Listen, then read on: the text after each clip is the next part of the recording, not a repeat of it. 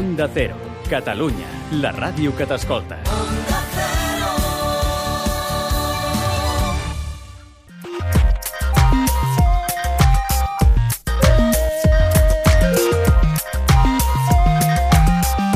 Made in Japan, amb Ramon Soler Padró. Benvinguts tots i totes al Made in Japan. Minna-san, Made in Japan ni yokoso!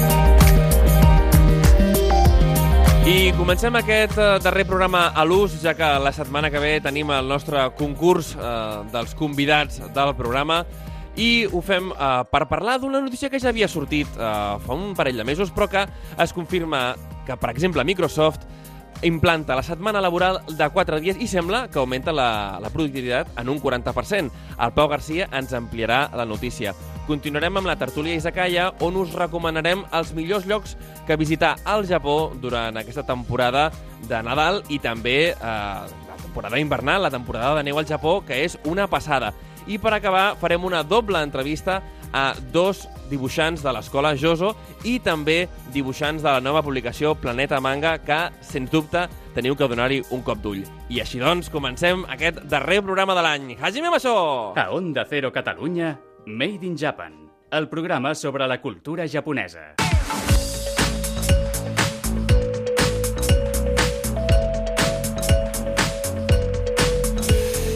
I comencem el programa amb la nostra secció d'actualitat i ho fem amb una notícia que torna a ser-ho eh, després que ja fa uns mesos vam comentar que eh, algunes empreses a Tòquio s'havien plantejat fer una jornada eh, laboral completa, però que en lloc de durar 5 dies a la setmana en durés 4. Uh, ara hi ha un article molt bé, molt interessant, doncs, que diu que Microsoft ha provat a suprimir els divendres i assegura que la productivitat ha augmentat un 40%, una dada que sembla, sembla que és bastant productiva, no? I és que els japonesos molts demanen eh, ja no només doncs, eh, treballar molt intensament, sinó que jubilar-se als 70 en lloc dels 65.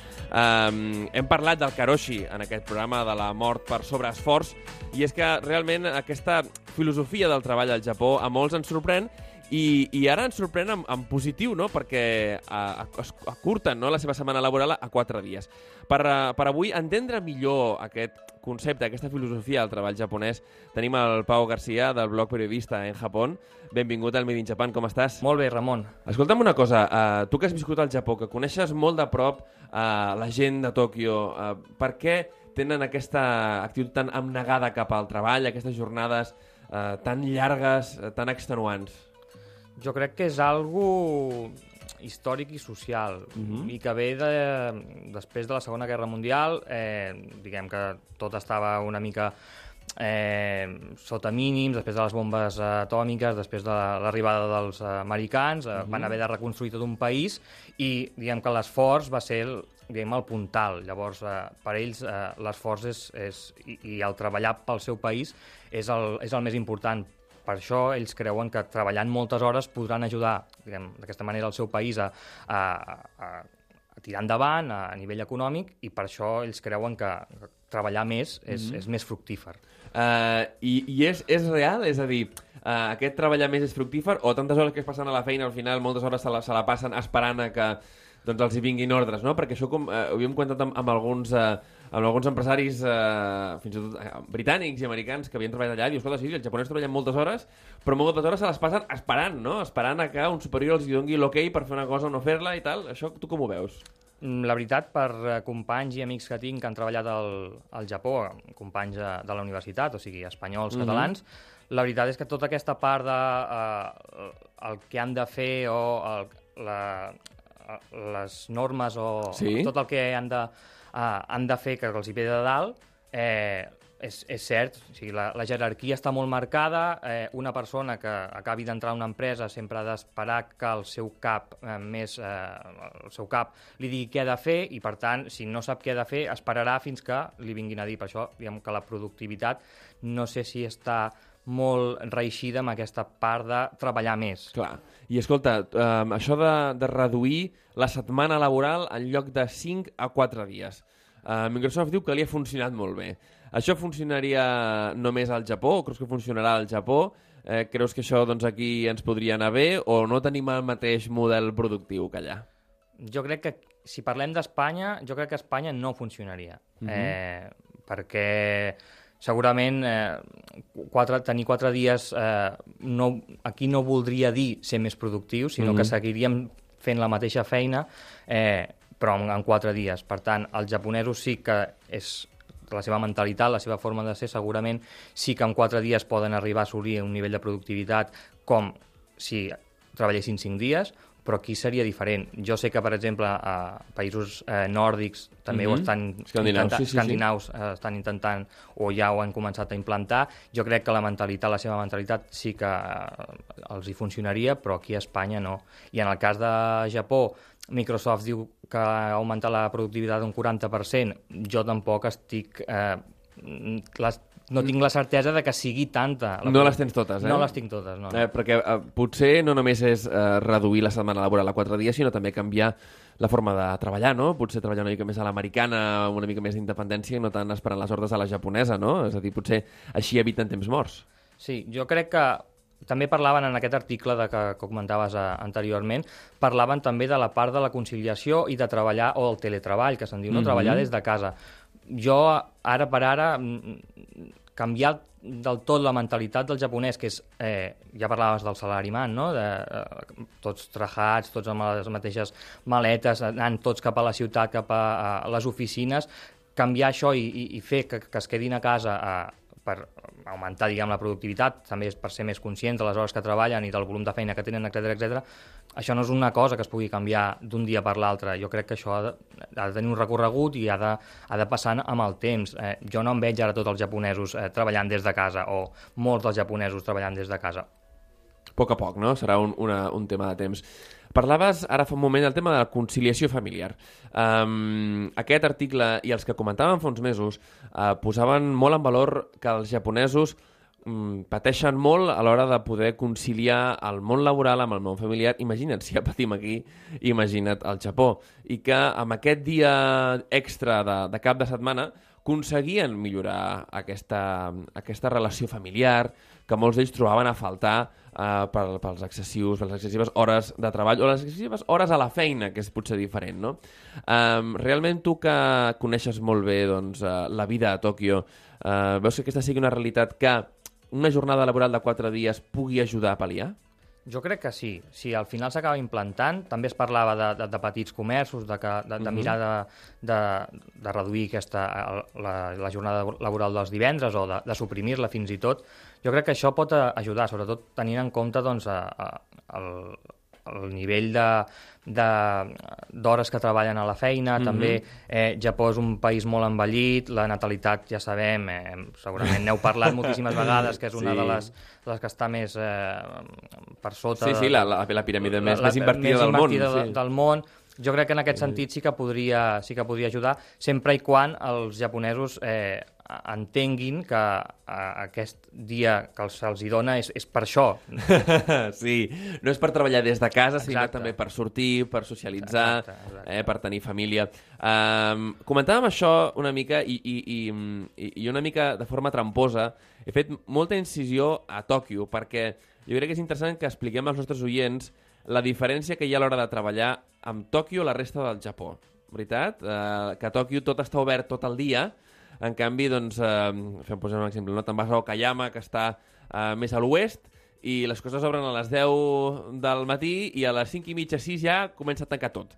Eh? Llavors, curiós aquesta, eh, aquesta diferència tan gran que hi ha entre la mentalitat de treball que necessita reduir a 4 hores perquè realment és excessiu, amb la resta del Japó que sembla que viu una vida molt més low, no? molt més low life.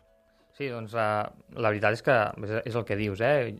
Tòquio, Osaka, si m'apures Kyoto, eh, les jornades laborals, diguem que fins i tot hi ha tendes que obren les 24 hores del dia, ja no parlem dels convini, sinó mm -hmm. que tendes de, o restaurants que estan Sí, sí. moltíssimes hores, mm -hmm. eh, te'n vas al Japó més inaca, més, eh, més rural, i, i realment eh, les, diguem que les jornades laborals és això, eh? obren a les 10, i a les, eh, paren fins i tot per eh, dinar, dinar, dinar tornen a obrir i a les 5, eh, 5 i mitja, 6 ja està tot tancat. és com els temples, els temples també obren a les 9 i a les 4 i mitja la majoria estan tancats, llavors fan aquest, aquest tipus d'horari. Llavors això també serà, serà és interessant de veure com compaginen aquesta reducció de la jornada entre les dues marxes que té Japó, que són aquestes les, les megalòpolis i, i la part més, més rural. Sí, perquè sembla, sembla realment eh, fins i tot acudit, no? que, que hi hagi unes parts del Japó treballant tant i que generin tantíssima demanda i que per altra part hi hagi ja... És que parlem d'Okayama que, que algú li pot, mm, que comentaves, no? un Japó més rural, li pot més rural, però, però en absolut, Okayama és una, una gran ciutat que aquí podríem considerar realment una gran ciutat, no?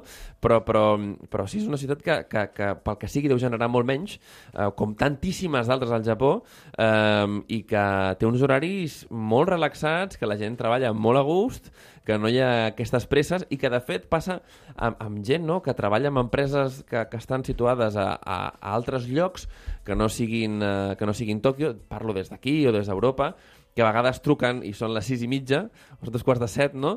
Truquen i ja no hi ha ningú a l'empresa. I escolta, són japonesos? Que, com és que a dos quarts de set no hi ha ningú a l'empresa? No? Però és que ja, ja han marxat. Um, a nivell de, del que és uh, la, la vida laboral en si, no?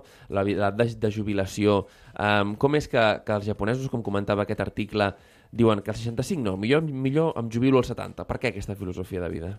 Jo crec que també és una part, tornem al que dèiem, eh? una part també de, de costumbrista, social, uh -huh. eh, que ells, ells es passen moltes hores de la seva vida, la gran part de la seva vida treballant i treballant segurament en la mateixa empresa.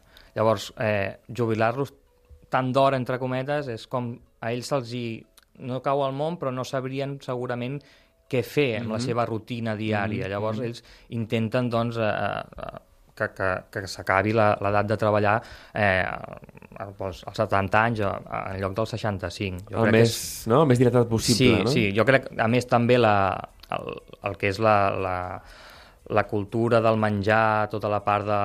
Els japonesos són és la societat que viu més anys, de... uh -huh. juntament amb l'espanyola, és una dicotomia una mica estranya, però eh, els, els centenaris, les persones centenàries del Japó eh, encara estan eh, fent activitats físiques uh -huh. i estan uh -huh. prou bé com per seguir eh, treballant, diguem, després dels 65 anys. Eh, llavors, per això també jo crec que és, ells creuen que poden seguir eh, donant eh, eh, beneficis o, o productivitat, parlàvem de la productivitat, de la productivitat a l'empresa, i per això intenten allargar la seva, la seva vida laboral.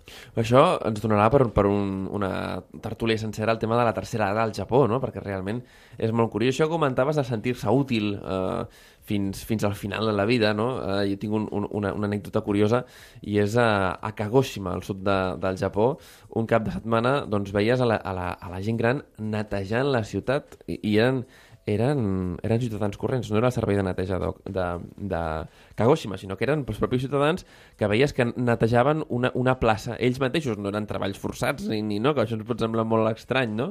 Però sí que tenien aquesta consciència de seguir-se sentint útils fins i tot mm, netejant doncs, el, el carrer i tal, no? Uh, per acabar, eh, simplement doncs, ens agradaria que ens expliquessis aquesta uh, mentalitat que tenen els japonesos de servei públic fins al final, no? Com és això? Bé, és el, és el que comentàvem ara. Eh, els japonesos eh, senten, són molt nacionalistes, senten que eh, el, la seva, el seu esforç, la seva feina, ja sigui l'empresa, ja sigui eh, donar a terme aquestes eh, tasques més ciutadanes, no?, que podríem dir, pot ajudar a, a, al seu país d'alguna manera. Mm -hmm. Ells segurament no saben com, però sí que és veritat eh, doncs que això millora a, a les, a les prestacions de les, de les ciutats. També és el, és el mateix que, que passa, per exemple, a les escoles, des de ben petits ja se'ls ensenya als nens doncs, a, a la pròpia escola, doncs, a, fins i tot a, a, a parar la taula, a recollir, eh, a escombrar, mm -hmm. a deixar-ho tot perfectament net. Doncs tota aquesta pulcritud eh, també ve en, la, en el que és la, la idiosincràsia de, de, del japonès i, durant, i això ho porten durant tota la seva vida. Fins i tot després d'acabar de, de, de treballar o de jubilar-se, ells segueixen volent eh, aportar el seu mm, granet de, de sorra a la, a la societat i és per això que segueixen doncs, eh, donant terme tasques d'aquest tipus. Pau Garcia, des de Periodista en Japó, del millor blog de cultura japonesa, sens dubte. Moltíssimes gràcies i seguim ara a la nostra tertúlia Isakaya per parlar de què fer al Nadal al Japó. Som-hi! Made in Japan, el programa sobre cultura japonesa d'Onda Cero Catalunya.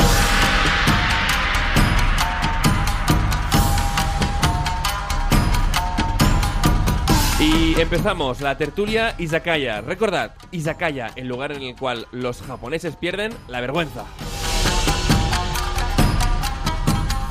Y en este último programa al uso del Made in Japan vamos a, vamos a hablar de qué hacer en Japón si te encuentras en este maravilloso país durante la época de Navidad o Año Nuevo y sobre todo en invierno. Así que damos la bienvenida desde la Agencia Nacional de Turismo de Japón a Hajime Kishi. Bienvenido, ¿cómo estás? Hola, ¿qué tal? Y seguimos también con Pau García, de Periodista en Japón. Hola. Bueno, para empezar, chicos, una recomendación de aquel sitio que por fin de año vamos a celebrar por todo lo alto eh, pues la llegada del nuevo año en Japón. Hajime.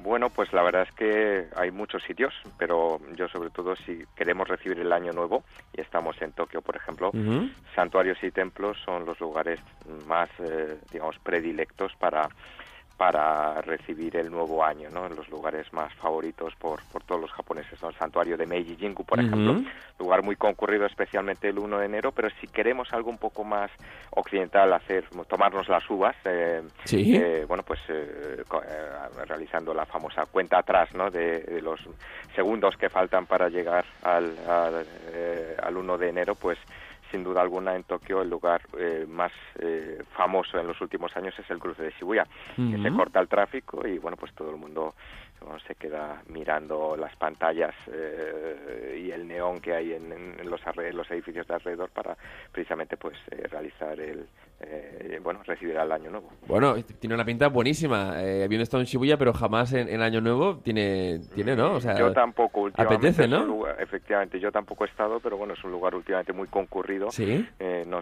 no solo a lo, a lo largo del año sino especialmente en días puntuales y en festividades relacionadas con más con más con Occidente no tipo Halloween tipo pues eso eh, la cuenta atrás de fin de año y año y, y la llegada del año nuevo pues son lugares en donde Shibuya precisamente es el lugar donde siempre aparece además el 1 de enero en cómo se ha recibido el año nuevo en los diferentes lugares del, del mundo Mira, ves, ahora que, que decías esto, Pau diciendo que sí, que sí. Pau, ¿cuál es tu, tu recomendación? Yo recogiendo eh, lo que ha dicho Hajime, eh, que hablaba de, de la parte más occidental, de las fiestas más occidentales, Sí. bueno, decir que ahora he estado también en Japón y, y viví el Halloween en, en Shibuya y es una, es una barbaridad. O sea, lo que se vive allí, eh, cómo va la gente, la multitud de gente, eh, es, es digno de ver y, y de, de tener esa experiencia, ¿no? Em, en mi caso, sí que he vivido eh, un par de años, el fin de año en, en- en Tokio, en este caso, y yo diría otro sitio, aparte del, del Meiji Jingu, eh, o de Shibuya, en este caso, eh, yo lo viví eh, debajo de la Torre de Tokio, también, Hola. con el countdown, eh, con la iluminación, las campanadas, eh, digamos, eh, iluminando la torre de Tokio y comiendo también eh, uvas, eh, que en este caso pues estuvimos recorriendo varios eh, convini, varias, varias tiendecitas a ver si en- encontrábamos las 12 uvas y, y bueno, fue, fue muy curioso y, y también muy, mucha gente había ahí debajo de, la. De la torre de Tokio, así que también es un lugar que, que puedo recomendar. Oye, y ahora que estamos en la, en la temática completamente, vamos a decirlo así, occidental, la Navidad, la Navidad en Japón. ¿Cómo, cómo se celebra la Navidad, Hajime, en Japón? Bueno, la Navidad en Japón siempre, bueno, eh, lo- siempre me lo preguntan todos los años por estas fechas, eh, cómo se celebra la Navidad en Japón y bueno, la verdad es que en Japón se celebra más el fin de año y el año nuevo que la Navidad, Claro. porque la Navidad es una costumbre más occidental, pero curiosamente, eh, a diferencia de lo que todo el mundo cree que es una festividad que se ha popularizado después de la Segunda Guerra Mundial, realmente la primera Navidad que se celebró en Japón pues eh, tiene un origen español y precisamente por la llegada de San Francisco Javier, quien difundió el cristianismo en ujú. Japón, pues uno de los ayudantes de, de- de San Francisco Javier, el padre Cosme de Torres, pues fue una de las personas que realizó bueno las primeras ceremonias, las misas de Navidad en, en Japón, con lo cual en la prefectura de Yamaguchi, que ya Ujú. hablamos en, en alguna ocasión. Sí. Eh, y precisamente pues este lugar fue pues un poco la cuna del- de la Navidad en, en Japón. Entonces, eh, bueno, la población católica en Japón celebra la Navidad pues de la misma forma que celebramos en España o en los países europeos, en los países eh, de, de, bueno, de tradición cristiana. Pero eh, bueno eh, en el ámbito digamos más popular eh, a lo largo y ancho de- del país los japoneses eh, celebran un poco la navidad de una forma un poco es más bien una no una costumbre eh, espiritual sino más bien una tradición casi más bien comercial. Y eso sí se remonta no a, finales no después de la Segunda Guerra Mundial sino ya a, finales del siglo XIX ya con la apertura de la era Meiji. Y, bueno pues con la llegada de, de, de, bueno de las costumbres occidentales a Japón. Nació al principio como una forma para eh, bueno pues incentivar un poco fomentar las compras en esta época de fin de año eh, especialmente en Tokio ya que estamos aquí pues en los en el distrito más elegante de Japón eh, en Ginza por ejemplo los grandes almacenes bueno fueron los primeros o los pioneros en iniciar estas campañas de, de Navidad no vendiendo pues eso artículos relacionados con con, con Santa Claus en fin un poco pues eso para bueno la, famosa tarta de navidad etcétera pues yo creo que es una tradición que ya viene de desde la época Meiji en, en Japón.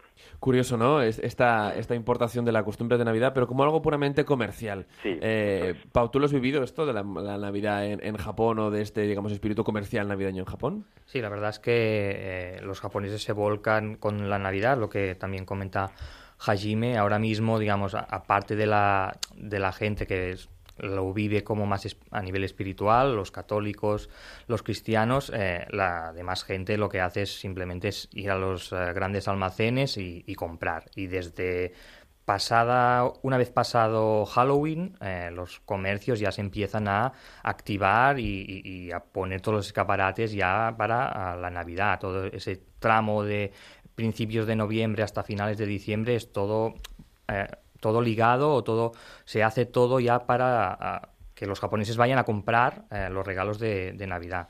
Entonces, digamos que el consumismo exacerbado eh, es una realidad en, Japón por estas fechas. Eh, de cara a quienes quieran visitar Japón por estas fechas y hacer algo más que no sea comprar, que eso sería muy positivo, ¿qué lugares, Hajime, podríamos recomendar a nuestros siguientes para visitar en temporada invernal, ya no solo por Navidad. Sí, sí, sí, pues un poco lo que comentaba Pau también. Yo también he estado, eh, vamos, el mes pasado en Japón, eh, visitando un poco eh, Tokio y, la región norte de, de, Japón, la zona de Tohoku, y realmente es lo que dice Pau, es, bueno, desde Halloween hasta el 25 28 de diciembre, digamos, la ciudad cambia completamente de, de ambiente, ¿no? Y especialmente los comercios. yo recomendaría, ah, ya que hablamos de la, hablo de la Torre de Tokio, pues también uno de los lugares digamos, eh, dentro de las ciudades, de las principales ciudades, eh, lo más espectacular son precisamente la decoración y la iluminación navideña de las ciudades y los lugares que quizá debamos visitar por la espectacularidad, efectivamente, de, de, de, las ciudades que cambian de color y especialmente de noche con la iluminación navideña. Lugares como la zona de Tokyo Midtown, el centro, centro, centro este de, de Japón, eh, y la zona, pues un poco donde hablamos de, de Shibuya, el cruce de Shibuya, pero la zona de la iluminación de lo que llamamos un poco la el paseo y la cueva de color azul porque se ilumina precisamente de el paseo la avenida una de las avenidas de la zona de color a los árboles se llenan de color azul. Y luego la zona de Ebisu para aquellos que les guste un poco disfrutar de la buena comida de la gastronomía ir a la cervecería de Ebisu para bueno pues para cenar bien comer bien pues el Garden Place de Ebisu es un lugar muy bonito un paseo una avenida ancha muy bonita precisamente pues eso para disfrutar un poco de, de ese ambiente navideño de bueno, pues no solo de compras, sino de, de bueno pues de apuntarse a algún alguna fiesta algún menú especial de, de, fin de año o de navidad pues yo creo que son tres lugares que yo recomendaría pues un poco por por ver ese típico ambiente de ciudad engalanada para recibir la navidad. Qué buenos restaurantes hay en en eh realmente que, lo comentabas digo ostras mi mejor ramen me lo he tomado ahí. Efectivamente yo también. Y la cervecería de Ebisu la famosa cervecería es un lugar perfecto pues para una cena para una comida.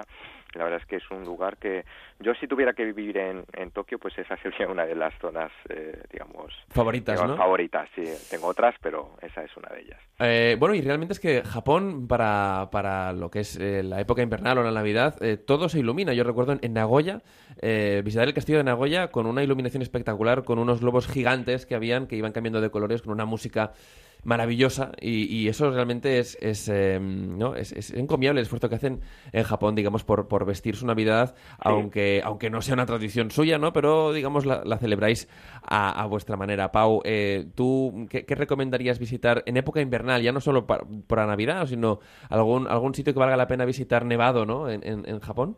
Yo recuerdo, ya ha pasado eh, fin de año, eh, y es una de las recomendaciones, si la gente va por estas fechas, es el Yuki Matsuri, que se celebra en, Sapporo, en, la capital de Hokkaido. es un espectáculo. las calles se engalanan y, las esculturas de hielo que montan ahí es, una pasada. Yo no lo he visto. Es una barbaridad. Es una barbaridad. Si no, mm, si no os importa el frío, o mucho frío, porque en esas latitudes eh, realmente eh, el bajo cero se, se impone, eh, yo recomiendo que la gente vaya a, a, verlo porque es, digno de, tener esa, esa, experiencia. Además, las, como digo, eh, y repito, las esculturas, te, puedes encontrar eh, esculturas de mm, personajes eh, de manga o anime, em, algo más histórico, con incluso batallas de, la historia de Japón, pues reproducidas al, al, milímetro con los samuráis y las espadas. Bueno, es, es una barbaridad y mm, difícil de expresar con palabras, simplemente decirle a los oyentes que si pueden y tienen la, la oportunidad, pues dediquen un, un, par de días a, a, Sapporo en estas, en estas fechas, que es a finales de enero, principios de diciembre, que es cuando se celebra el, el Yuki Matsuri, que, que, vale la pena. Antes de hacer una pequeñita pausa eh, para tomar un poquito de aire en esta tertulia tan interesante, Hajime, em, simplemente una recomendación de cómo hay que ir abrigado al Japón invernal, por favor, porque es, es, necesario que un español que estamos acostumbrados a esas temperaturas tan maravillosas que hace aquí, cuando vamos a Tokio y luego visitamos Tohoku, que realmente vale la pena en invierno, os lo digo, o sea, la nieve es brutal. Eso es. Eh, bañarte en un onsen y que te o sea, y estar calentísimo en al aire libre, que te caiga la nieve encima. Esto es una experiencia que hay que vivirla, pero ¿cómo nos abrigamos, cómo nos preparamos para afrontar el invierno japonés? Eh, yo creo que depende de las zonas también, pero oh, claro, igual que igual que en España, eh, igual que pues eso, no sé, en, en, las principales ciudades, yo creo que como vamos en Barcelona o como vamos en las como vamos a los que viven en las principales ciudades de España, pues yo creo que saben cómo es el invierno en, en España también y yo creo que tampoco en ese sentido no hay mucha diferencia, pero especialmente si vamos a lugares como Hokkaido, eh, Tohoku y queremos ir, eh, pues eso, algún onsen, algún, algún, balneario en Tohoku, lugares como Ginzan Onsen es precioso porque el pueblo se llena de nieve y es típico pueblo de invierno, eh, típica estampa postal navideña de, de, Japón. Entonces, y si queremos eh, ir a esos lugares, eh, hay mucha nieve en esas zonas, entonces tenemos que ir abrigados pues con un buen plumas y unas eh, buenas botas si queremos acercarnos eh, y pasar un fin de año en, en estos lugares, ¿no? Ginjan Onsen, Newton Onsen, por ejemplo, dos lugares perfectos para perdernos y un poco alejarnos de la, del bullicio, ¿no? Del ambiente navideño de las principales ciudades japonesas. Entonces, ir bien abrigados, un buen plumas, un buen abrigo, guantes, gorra, especialmente de, desde Tokio hacia el norte, es fundamental porque hay mucha nieve y, claro, y sobre todo ir con un poco de, previsión y antelación, es decir, evitar eh, las aglomeraciones de fin de año, mm, es decir, a, partir del 28 pues ya Japón prácticamente mm, se queda en modo modo fin de año, año nuevo, modo hibernación hasta hasta el día 3 de 3 de enero prácticamente. Entonces hay que tener en cuenta esas un poco eh, bueno, esos inconvenientes, es decir, mm, llegar al destino un poco antes, evitar eh, los días 29-30 por que los trenes se llenan hasta arriba. Ya el 31 a mediodía ya eh, baja un poco la intensidad, pero es decir, ver el momento eh, para desplazarnos y para llegar correctamente a nuestro destino. Y sobre todo, eh, bueno, estar un poco pendiente de la, del parte meteorológico. Si nieva mucho, puede haber trenes que, que lleguen a no circular en esas fechas, entonces pues tener un poco esa esa previsión, ¿no? Y si vamos un poco más hacia el oeste de Japón, pues ya no el frío no es tan intenso, claro, pero pero bueno eh, y bueno podemos ir abrigados como como estamos aquí, ¿no? Claro, antes comentábamos Kagoshima, ¿no? Nada que ver, ¿eh? nada que ver. Nada que ver, nada que ver. Eh, recomendación personal cuando vayáis a Japón es eh, camiseta térmica. Esas camisetas que os ponéis para ir a esquiar algunos, esas son las que vale la pena cuando en Tokio hace un frío demencial, de ese que te duele la cabeza. ¿Sabes qué pasa? Que es ese frío a veces seco, que en Estados Unidos lo, experimentas, pero aquí en España rara vez experimentas ese frío de dolor de cabeza, ¿sabes? Eh, y que con un buen gorrito y una buena camiseta térmica se te pasa todo. Y unas mallas, y unas mallas, de verdad, están completamente infravaloradas las mallas térmicas, lo bien que van, de verdad. Lo recomiendo muchísimo. Hacemos una pequeña pausa y enseguida volvemos. A Onda Cero Cataluña, Made in Japan, amb Ramon Soler Padró. Y hemos aprovechado esta pequeñísima pausa para despedir a nuestro compañero Pau García de periodista en Japón, porque tenía que irse enseguida, tenía un compromiso personal, pero desde aquí le queremos agradecer muchísimo su contribución al programa de este último programa al uso eh, del trimestre del trimestre que cerramos hoy. Pero seguimos con nuestro queridísimo Hajime-san eh, de la Oficina Nacional de Turismo de Japón, eh, hablando de, de estas, mm, bueno, de estas costumbres eh, que tienen los japoneses por, por fin de año y es que realmente nos llama muchísimo la atención los que hemos pasado eh, las primeras semanas del año en, en Japón, pues toda esa serie de ritos y tradiciones que tenéis los japoneses, ¿verdad, Hajime? Sí, efectivamente, eh, tanto la Navidad, que es algo más comercial, y se me olvidó decirlo antes, más para vivirlo en pareja. El, año, el fin de año es más para vivirlo en familia, en casa y un poco disfrutando de las tradiciones eh, típicas de Japón, eh, más arraigadas en, en fin de año y año nuevo. Y muy relacionadas también con la comida, ¿verdad? Porque esto he escuchado muchísimas cosas sobre eh, los soba de Año Nuevo, tal. eh, cuéntanoslo un poquito, por favor. Eso es, efectivamente. El soba que se llama Toshikoi Soba es el soba que nosotros eh, comemos el día 31 oh, de diciembre por la noche, después de la cena de, de, de Nochevieja. Más que nada porque el soba son los eh, fideos eh, elaborados con trigo de trigo sarraceno o alforfón Ujú. y bueno simbolizan un poco la los vamos los fideos largos simbolizan la longevidad no Los- El deseo de tener una, una salud y vida larga para también para el nuevo año. Entonces eso siempre lo tomamos antes de las antes de las uvas. Y luego en año nuevo, que es lo que comentabas Sí. también anteriormente, eh, nosotros comemos lo que llamamos el osechiriori, Ujú. diferentes tipos de comidas, tanto eh, crudas, cocidas, asadas, etcétera. Eh, digamos todo ello bien colocado en, de- en diferentes cajas eh, lacadas de, de tres pisos y todos los ingredientes simbolizan un poco eh, el deseo de longevidad, el deseo de prosperidad, el deseo de bueno pues de que haya buenas cosechas, buenos negocios eh, para el año eh, el año nuevo. Y eh, todos los ingredientes tienen su significado y es lo curioso de este, de este osechiriori. Sí, porque hay besugo, ¿no? Si no recuerdo mal. eh, Efectivamente. Ajá. Eh, besugo, que en japonés eh, se dice tai, ¿no? Eh, como un tai, juego de ujú. palabras de medetai, que significa pues felicidad, ¿no? O celebración. Luego vemos mucha, muchos langostinos también, porque los langostinos tienen esos bigotes largos que un poco eh, se asemejan a, la- a los ancianos, ¿no? Y ese y esa forma encorvada, ¿no? Eh, que bueno, que tienen muchos ancianos, pues simboliza un poco que el deseo de que quien lo tome, pues eh, bueno, que tenga Viva una muchos larga años, vida, ¿no? Viva viva muchos muchos años. años, Y os efectivamente. funciona, ¿eh? Os funciona realmente los Sí, japoneses. yo creo que sí, yo creo que sí, efectivamente funciona. Luego vemos también a veces huevas de salmón, huevas de arenque, que significa un poco la fecundidad, la, prospe- la prosperidad, pero familiar, ¿no? De tener, eh, bueno, descendencia. Luego también, pues, eh, otro tipo de ingredientes, como por ejemplo, eh, pescados eh, secos, encurtidos, eh, que digamos es lo que nosotros, los pescaditos pequeños desecados, Sí. era solía ser abono para los eh, para los campos de arroz. Entonces ¡Hala, también en significa- serio? Sí, eh, de hecho, eh, cuando se abre la temporada de cosechas y de preparación de los campos de arroz en Japón, bueno, se hacen ofrendas, bueno, no solo el arroz, sino también, pues, esos pescaditos secos eh, muy japoneses que a veces son snacks Sí, japoneses, sí, sí, eh, pero a veces con sésamo y, y un poco con algunos sabores, salsa de soja, etcétera.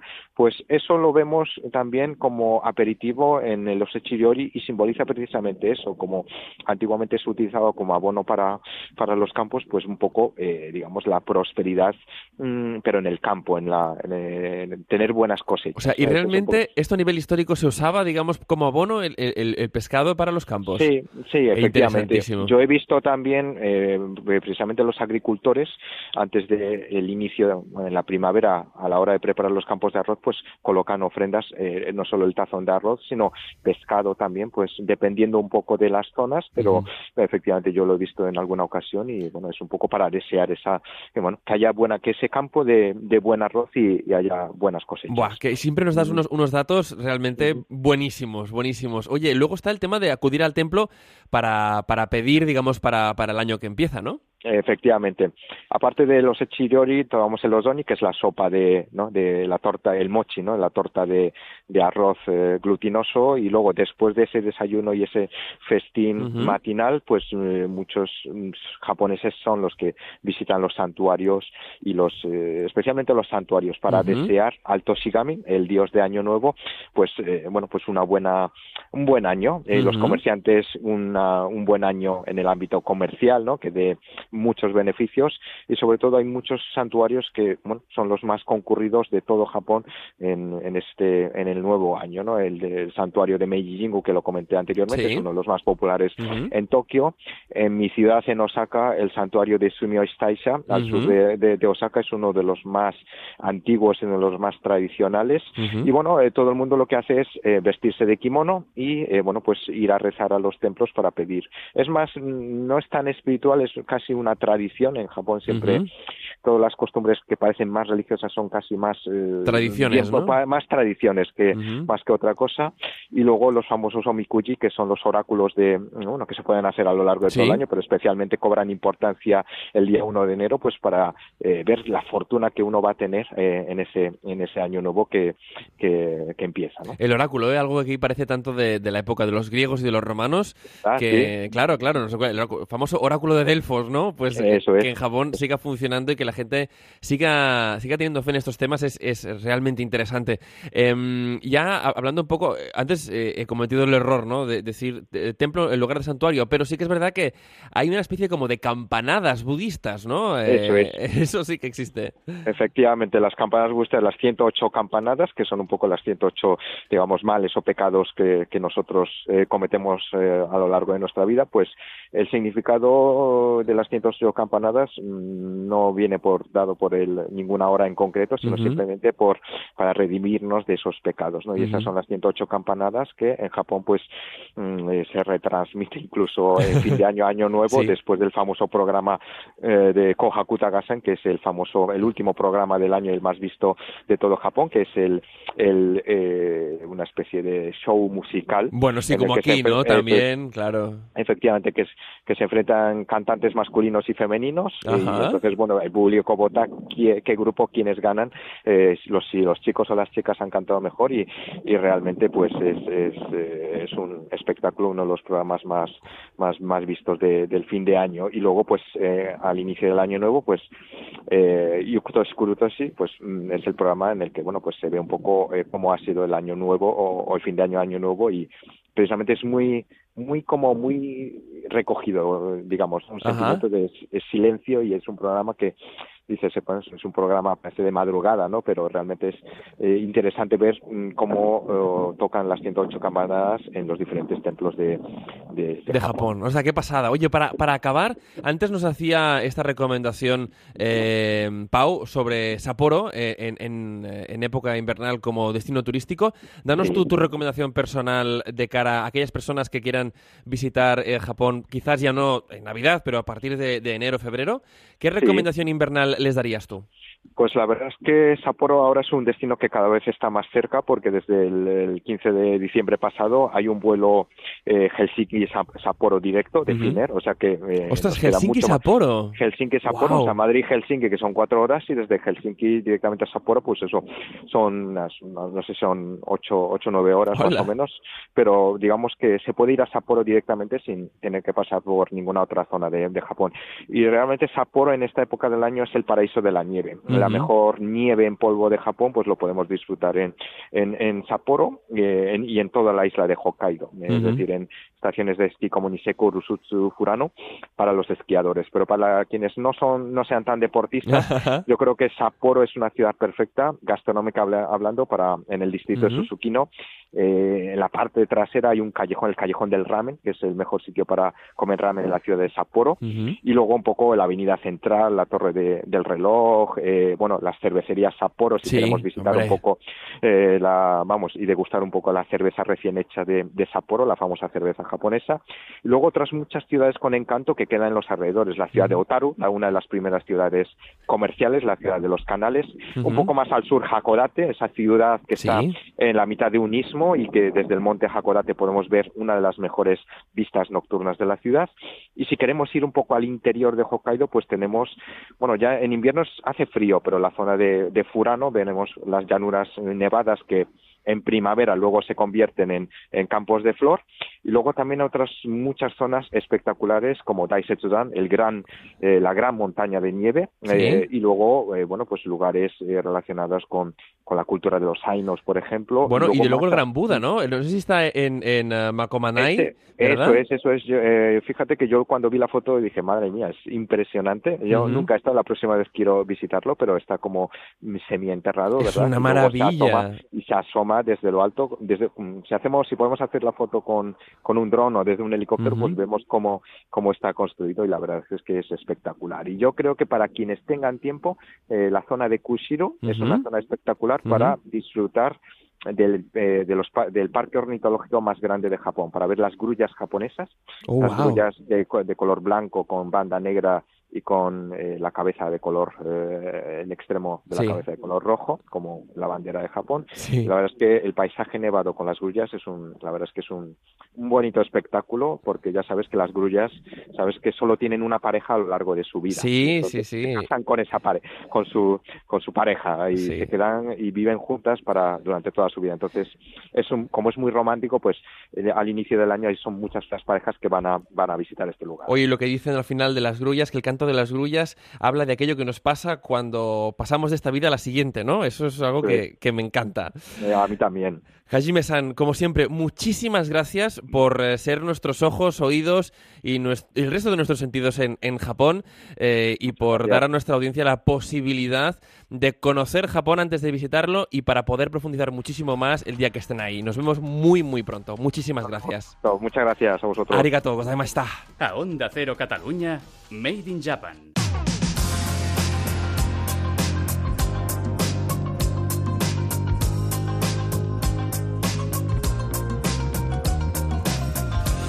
Y antes de acabar el programa, vamos a echar una, una buena, buena, buena, buena vista a esas personas que hacen posible que la cultura japonesa y la nuestra se intercambien cada vez más y que, bueno, por eso podamos dar gracias al boom que estamos viviendo en España de la cultura japonesa. Hace unas semanas teníamos una, tertulia dedicada eh, exclusivamente a la literatura nipona y también tratábamos eh, lo que es el mundo del manga y teníamos la suerte de contar con un autor nacional de manga que es Santi Casas a quien hoy volvemos a dar la bienvenida al Made in Japan. ¿Cómo estás Santi? Muy bien, muchas gracias. Oye, cuéntanos porque eh, en esta última, eh, o- última y primera publicación del Planeta Manga veíamos una, una historia propia tuya eh, que queremos que un poco nos la, nos la expliques y también nos cuentes eh, de dónde sacaste la inspiración que ya nos adelantabas que era un poquito del mundo de las fábulas y, y del mundo de los cuentos tradicionales, ¿verdad? Sí, a ver, el- lo que es la narrativa, el lenguaje, Ujú. sí que se acerca, al- es, es el propio del manga, Ujú. pero la temática e- era mucho más de aquí. Ujú. El- por eso el título original era Rondallas. Y luego, en este caso, concreto, la de La Bruja. Son historias cortas de, de 20 páginas. Quería arrancar con, con esta. Y la historia es una historia de crecimiento personal. Es una chica que descubre que tiene ciertas facultades, como solía pasar en los cuentos. Un, personaje especial, al que sus padres se dan cuenta de que ellos no pueden hacer más por ella, hasta el punto de que empiezan a, a tenerle miedo a, a su propia hija. Y la piden pues que vaya a vivir con la señora, esa sabia, que vive en la encrucijada. Es allí donde ella empezará a entenderse a sí misma, empezará a entender su mundo, todo aquello que la hace especial. y ¿Qué le que pasa, no? Empieza a entender qué le pasa, ¿no? Exacto. Y Ujú. cuál- y cuál puede llegar a ser su papel dentro de ese mundo, dentro de ese universo. Es un poco una historia cíclica donde pues ella misma tendrá que descubrir sus partes más oscuras y aprender a lidiar con ellas, saber lo que tendrá que hacer con ese, con ese lado más peligroso. Qué interesante. Oye, ¿al- ¿algún, algún personaje que, que creas que más allá de la protagonista tiene un peso específico dentro de, de la historia? Eh, por un lado, eh, quizá la Cicerone, la, las- Ujú. la- la br- la bruja mayor, por decirlo así, la, la que le introduce en ese mundo y, y le hace ver que no tiene que tener miedo a quién es, a cómo es, y que le enseña a andar un poco por el mundo, pero siempre dejándola suelta. Qué bueno. Eh, Ujú. Entonces, eh, tiene, ella, sabe que tiene que ser un personaje independiente, que tiene que ser mm, consciente de sí misma y poco a poco pues le da los palitos justos para ir por el camino que ella cree que es el, adecuado. Y eso hace que ella, pues, pues cuando va creciendo, porque aunque son solamente páginas, vemos toda la, evolución del personaje, cuando se enfrenta no solamente a su lado más oscuro, sino al lado oscuro del mundo, a aquellos villanos, que hay unos villanos en esta historia, que intentan pues aprovecharse de ella, de sus facultades, prácticamente se aprovechan de, todo el mundo, están explotando un poco pues todo ese, ese universo. Pues ella tiene que aprender a lidiar también con esas personas tan malvadas, tan tóxicas, de la mejor manera. Qué interesante, o sea que al final es una especie, digamos, de, historia a través de la cual uno puede aprender a valorarse más a sí mismo, mm, más allá de las, de las peculiaridades que todos tenemos, porque obviamente eh, cuando uno... Muchas veces el anime se relaciona mucho con, con, la, con la época de la adolescencia, ¿verdad? En la que todos pasamos, digamos, por una especie de, de, ruptura con nuestro yo del pasado y tenemos que ir cada vez más acostumbrándonos a un mundo adulto, ¿no? Y eso eh, procura en, en mucha gente una gran ruptura. Y a mí me recuerda un poco quizás a ese tipo de historias que le recuerdan a la gente que, que, se inicia en, la, en, la, edad adulta, que empiezan ¿no? con, es, con todos los cambios hormonales y tal, que eh, su, su, su, particularidad que todos tenemos tiene que aceptarla. ¿no? Muchas veces la presión social en la adolescencia es muy dura, ¿verdad? Y, y estas historias ayudan a mucha gente también a decir, oye, que más allá de la presión social yo tengo que hacer valer mi identidad y, y en aquellas cosas en las que soy más yo, ¿no? Porque si me fundo con los demás al final no existiré. Ser yo ser yo mismo, eso está muy bien. Entonces, eh, sí que es verdad que en el manga, aunque hay muchos temas, hay ciertas localizaciones que a veces se repiten, ¿no? y, y, la propia pubertad es una localización, por decirlo así, Total. el tiempo que se repite y el instituto se repite, ¿no? Es, una edad en la que, de la que todos tenemos un recuerdo muy vívido y todo lo que sentimos en ese momento es muy fuerte, nos marca. Prácticamente a veces nos llega a definir en nuestra edad adulta también, como algunos momentos de la infancia. Entonces, sí, por eso también es uno de los momentos relevantes en los que utilizo la historia. Claro. Bueno, es que es esta bruja que, tiene que marcharse de casa porque sus padres no le pueden enseñar nada más, ¿no? sí, sí, incluso la, temen. Claro, la temen por, por, cómo, por cómo está creciendo y cómo es ella. Claro. Porque incluso eh, lo que intenté es que con el, con el aspecto no fuese la típica protagonista que te esperas. Claro. Y eso es una de las cosas que, que tengo que, dar las gracias, a las, sobre todo a las lectoras, Que, que muchas me han venido a decir, oye, nos ha encantado el diseño porque no es la típica niña claro, mona. Claro, claro, claro. Es, un personaje al que con el que nos podemos identificar. Nos gusta porque, porque es ella misma, es diferente, no cae en un estereotipo. Vale, no el típico estereotipo de, ¿no? de, chica ¿no? del, del, manga. Más allá de eso, em, claro, tú eres profesor, tú eres profesor de la escuela Joso y, mm, claro, has, visto a, mucha gente que, que ha pasado, digamos, por la escuela, que ha evolucionado, que ha creado su propio estilo. Eh, ¿Animas a la gente a, como decíamos hace un momento, a ser ellos mismos a la hora de crear eh, su dibujo y sus historias? Eh, hace solamente tres días estábamos en la presentación de proyectos finales de uno de nuestros cursos más, más fuertes, que es una especie de, llámalo máster si lo quieres llamar máster, pero no es, como tal, no es esa titulación, que es el de arte conceptual, sobre todo para cine, videojuegos, animación tenemos la suerte de que las empresas confían mucho en nosotros, así que teníamos 20 empresas convocadas. Vaya. Y una de las conclusiones que, sacaban ellos, recuerdo hablando con gente de, de Ubi, de King, de, las principales empresas de, videojuegos que tenemos aquí en nuestro país, que nos decían, oye, es genial que cada uno de los proyectos es de uno mismo, es de ellos. Dice, aunque venimos a la presentación de proyectos de una escuela, no vemos el trabajo de una escuela, ¿no? No vemos eh, una réplica tras de otra de lo que les enseñáis. Dice, estés consiguiendo que cada uno recorra su camino y en esa dirección puedan explotar y florecer al, máximo. Y creo que ese es uno de los mejores trabajos que, estamos haciendo en la escuela. Oye, claro, referente a lo que me estás explicando, entonces, eh, suscitáis un cambio de mentalidad. Porque sí que es verdad que se ha dicho muchas veces que la educación tradicional crea copias. Es decir, todo el mundo aprende lo mismo y tal, pero al final no se da valor a lo que uno puede aportar al conocimiento que ha adquirido, ¿no? En cambio, vosotros, según me estáis diciendo, sí dais esa, esa posibilidad a que cada alumno pueda al final decir, oye, tú has aprendido esto, pero ahora haz lo tuyo. Hay una parte de nuestra profesión que es de artesano profundamente artesano. Así tienes que aprender unos procedimientos en los que... Sí o sí. Exacto. Y eso te podría llegar a igualar al resto de compañeros de profesión, porque sí que hay ciertos pasos que más o menos se tienen que, que dar. Pero luego, lo que te crea una identidad, lo que te hace especial, lo que hace que la gente te reconozca y se interesen por, lo que tú les estás contando, es el cómo se lo cuentas. Y ahí lo que tenemos que hacer valer es la voz personal de cada uno. Precisamente cada uno tenemos una voz, algo que nos define, nuestras experiencias nos llevan a un lugar concreto. Ese es el salto quizá del arte al artesano y del artesano al arte. Para, para mí el cómic siempre está en, en ese, dos aguas, ¿no? exacto, en ese limbo, porque requiere de, de ciertos medios que, que te, que te hacen profesional. Y de repetición, porque en el, que cómic hay mucha repetición, pero Constante. luego no deja de ser arte. Eh, continuando con, con esto que, que comentabas, eh, claro, hay muchas empresas, digamos, que vienen a vuestros proyectos finales, ¿no? Pero al final, mm, ¿qué salidas encuentran los alumnos que hayan pasado por eh, vuestro curso más potente que comentabas ahora, o máster, ¿no? Podríamos llamarlo Tenemos también. ese el que se le conoce, o Art Graphic, que es nuestro curso estrella. Son cuatro años de formación, como Ujú. si fuese una, una carrera, y es el que prepara dibujantes todoterreno, que decimos. Es decir, eh, el dibujo, aún hoy en día, sigue estando en el germen de muchísimos proyectos. De manera que lo primero que hacemos es esbozar una Si idea. no sabes dibujar, luego no puedes crear otras cosas, ¿no? En el mundo gráfico. ¿Qué tienes entonces? ¿Salidas para videojuegos? ¿Para qué, En- para qué más plataformas? Eh, eh, cualquier proyecto de narrativa visual, Sí. primero, nace Sí. de un dibujante. Así que imaginaos, cine, Cualquier cosa de cine, claro, sí, exacto, sí. pero publicidad también, marketing, comunicación. Es decir, todo lo que es tenga imagen, Claro. el diseño de visual, todo eso, Necesita un dibujante. sí, Es- o, es- o al es menos tal alguien cual, que, ¿eh? que- Sí, que- sí, que- sí. que esté- que conozca el, lenguaje audiovisual. Claro, en muchas películas eh, de culto casi de... Hablamos pues de Hollywood, ¿no? Pues eh, y, y- y- y luego piezas que se han llevado a Hollywood. Podemos hablar de Harry Potter, podemos hablar de Señor de los Anillos, cosas que más o menos la gente conozca, ¿no?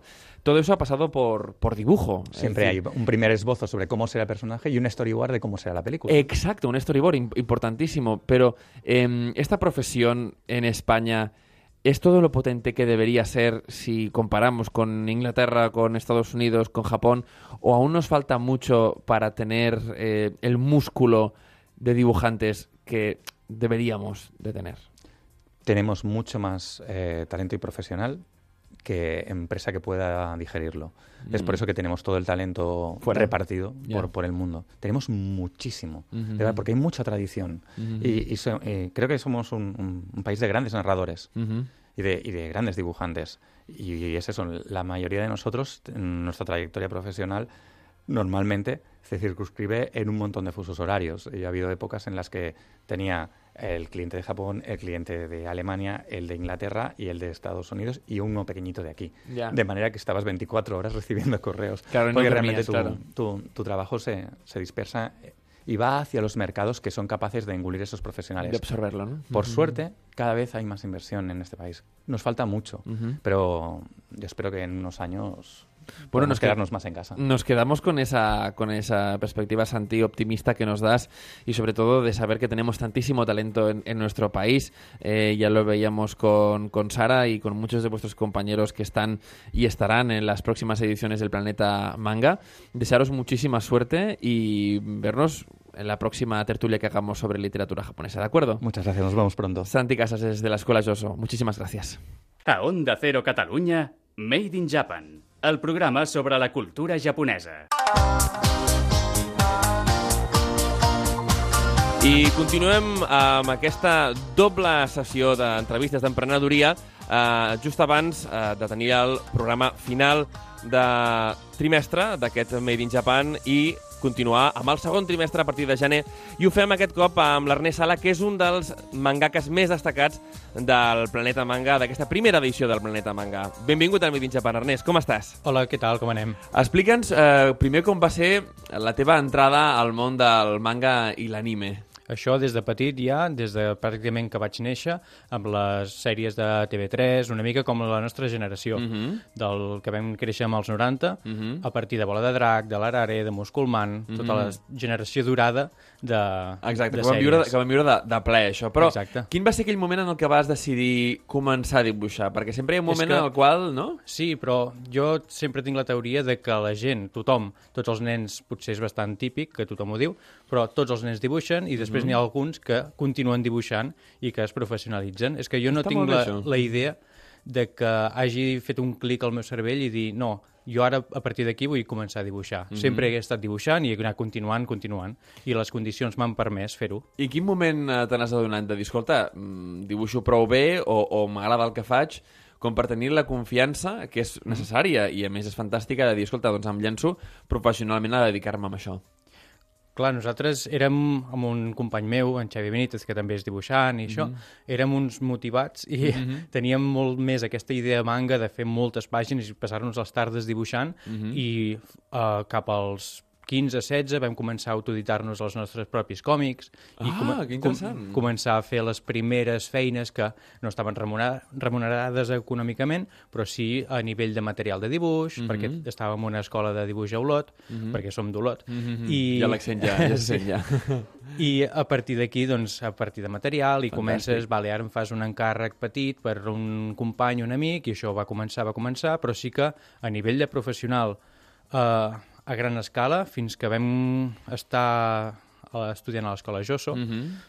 a segon, tercer, vam començar a fer les primeres feines, que sí concursos de dibuix, que sí el còmic de Cornellà, Mhm. que sí alguna petita revista de premsa comarcal, Mhm. i després a partir d'aquí doncs, comences a donar veus, la gent comença a veure els teus dibuixos, a partir del Zona Josso, que era una publicació de, de la pròpia escola, Mhm. i a partir d'aquí doncs, vas començant i a partir dels contactes, d'amics, de companys, comences a obrir-te una mica més al mercat. I a partir d'aquí també et converteixes en professor de l'escola. Quina és la Això teva, sí. la Això teva experiència va, va ser com a una profe? mica, una mica uh, entrada llampec, perquè Sí? jo vaig començar a la filial que tenen a Sabadell, Mhm. com si diguéssim, a l'escola més petita, Mhm. i va ser d'un dia per l'altre. El, el director de l'escola Josso de Sabadell em va comentar un dijous, eh, pots començar divendres mateix, demà mateix? Ostres. I clar, el bo és que no vaig tenir temps de pensar de si dir que sí o que no. Vaig Va, dir, vale, va, sí, sí. Vinga, Vinga. Em, em llenço. I quina, quina ha estat la teva experiència? És molt positiva. Clar, perquè has de tractar amb, amb, amb, amb persones doncs, que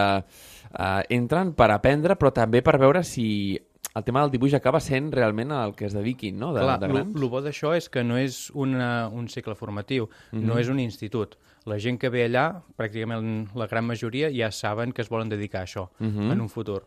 Uh, per tant, ja tenen una predisposició a dibuixar, estan molt més motivats a dibuixar. Després Mhm. tindran inquietuds diverses. I el bo és això, que un dibuixant o un professor mateix doncs, pot tenir una inquietud uh, centrada en els superherois, però Mhm. després els alumnes, et vindrà un que voldrà fer tatus i que Està t'instruirà una mica més amb tot aquest món. Així que, diguéssim, hi ha, hi ha molta gent que entra a la- a l'escola, però que al final es dediquen a temes molt diversos, Exacte, sempre dins del món de la il·lustració. En el tema de tatuatges encara, encara no l'havíem tractat i, i realment en el món japonès és tot, uh, és, és, és tot un univers, no? Sí. Perquè uh, molta gent ho relaciona potser també més amb el món del Yakuza, però, però en té molt més.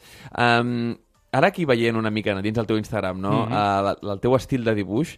És bastant divers, eh, el meu estil de dibuix. Totalment, totalment. Però sí que, sí que uh, podria dir-te que, mm, així com de forma completament uh, sostreta de, de, de, de, tot, de tots ells, hi ha una espècie de denominador comú i és una forma bastant rodona. Sí, és a sí, dir, sí, sí, això... sí. I co- d'on et ve aquesta, aquest estil personal? Vale, perquè és, interessant una- comentar-ho. Una evolució bastant gran perquè jo crec que tinc bastanta facilitat a canviar l'estil depenent del registre que necessiti. Uh, prèviament al Planeta Manga Sí. havia fet la trilogia del Bastant, al mateix planeta, Mhm. que és un thriller uh, molt més adult, amb, de gènere negre, i per tant necessitava un tractament molt més de taca, Mhm. una cosa molt més seriosa, entre cometes, Mhm. per tant no podien ser aquestes formes tan rodones. Això, quan vaig acabar la trilogia, vaig poder continuar fent l'estil més arrodonit, Mhm. i a partir d'aquí doncs, buscant formes molt més arrodonides, treball...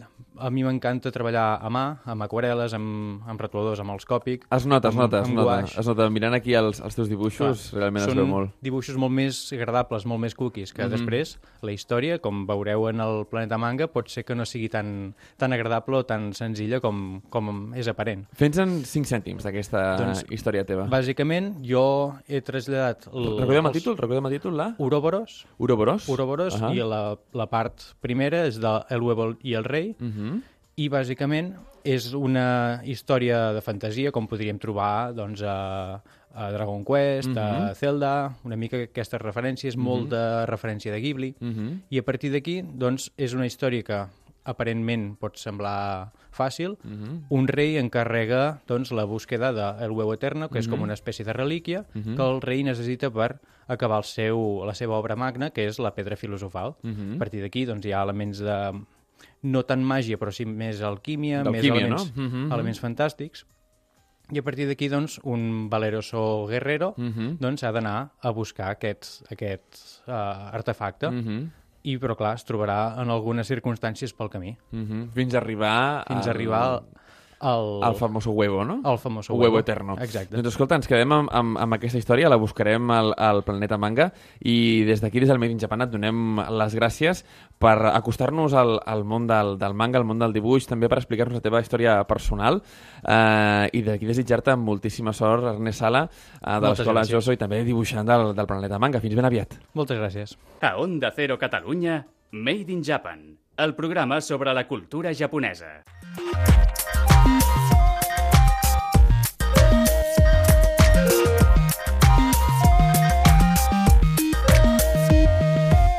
I fins aquí el Made in Japan d'aquesta setmana. No ens queda temps per més, però recordeu que podeu seguir els nostres podcasts al lloc web d'Onda Cero Catalunya i també a iTunes i al iVox. Recordeu, aquí a la Casa de la Cultura Japonesa d'Onda Cero, al Made in Japan. Fins la setmana que ve. Mataraishu! Made in Japan, amb Ramon Soler Padró.